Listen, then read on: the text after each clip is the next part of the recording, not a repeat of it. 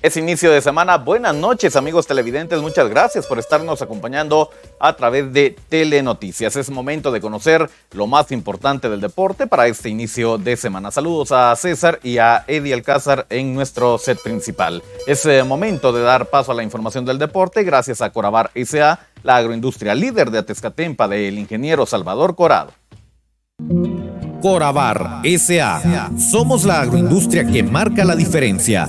Con nuestros productos de calidad alimentamos al oriente del país y a toda Guatemala. No somos un grupo de trabajadores, somos una familia que dedica su esfuerzo laboral para brindarte productos de calidad en tu mesa. Somos Corabar SA, la agroindustria líder de Atezcatempa del ingeniero Salvador Corado.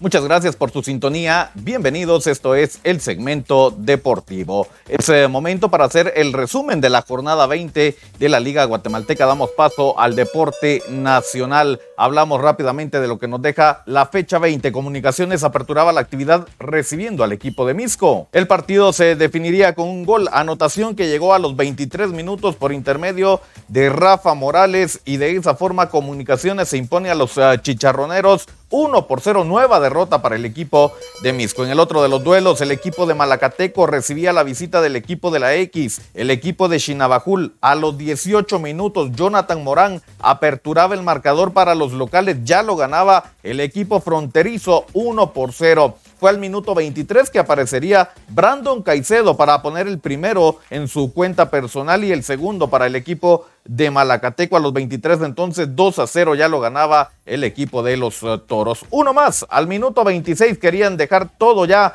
bien establecido y otra vez Caicedo aparecería para colocar el definitivo 3 goles a 0 con el que Suma una nueva derrota también el equipo de Shinabajul. Otro de los duelos, partidazo, increíble resultado Antigua recibiendo la visita del equipo del Xilajú Mario Camposeco. Acá en el tiempo de reposición, Lucas Gómez ponía en ventaja al equipo local 1 por 0, lo ganaba el equipo aguacatero.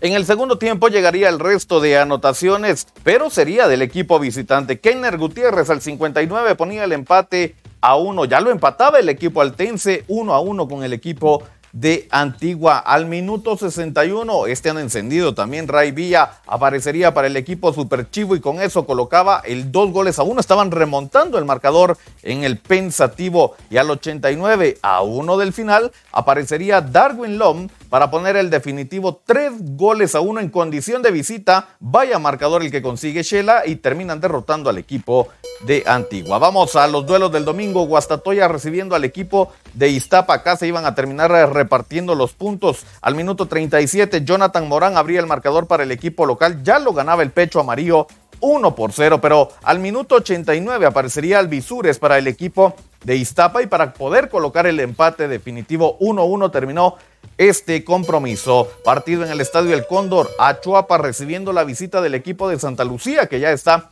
descendido. Este partido también se definiría con un único gol. Anda encendido el Cookie Lemus. Queremos al Cookie Lemus en selección.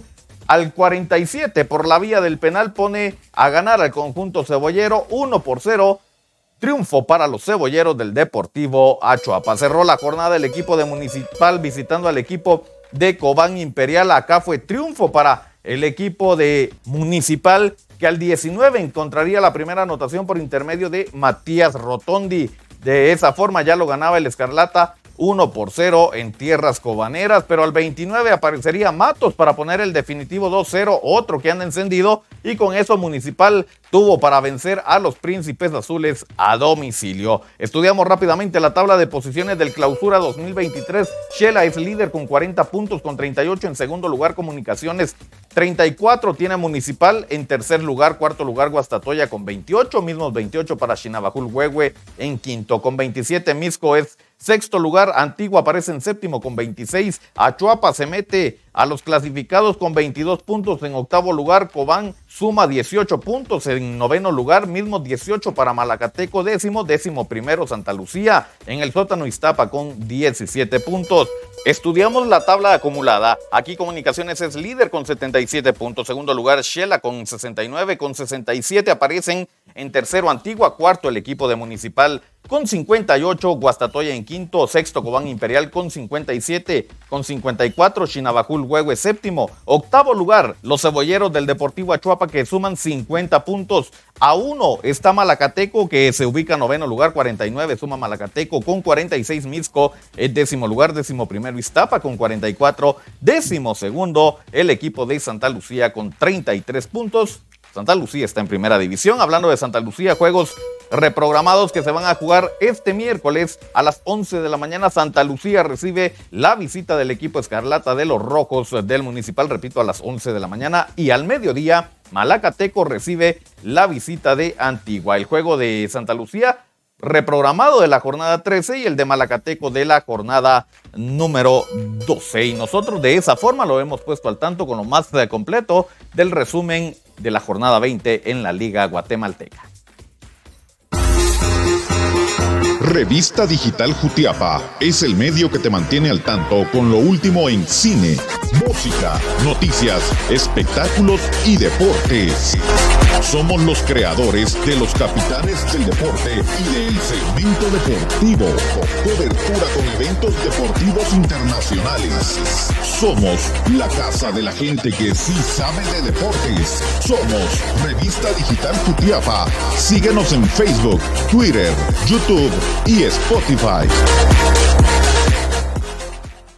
Muchas gracias por su sintonía. El segmento deportivo está disponible en redes sociales. Nos ve en Facebook y en YouTube a través de Revista Digital Jutiapa. No olvide dejar su like suscribirse a nuestro canal. También nos eh, escucha en la plataforma digital de mayor audiencia a nivel mundial. Estamos en Spotify. Suscríbase al podcast de Revista Digital Jutiapa para mantenerse al día con los temas más relevantes eh, del deporte. Nosotros dejamos hasta acá la información deportiva. Retornamos eh, el día miércoles para seguir conversando de lo que está aconteciendo en las distintas disciplinas del deporte. Yo les recuerdo, la Copa Pepe Mía se transmite por canal 17 Jutiapa. No se lo puede perder. Es momento de volver al set principal. Con permiso.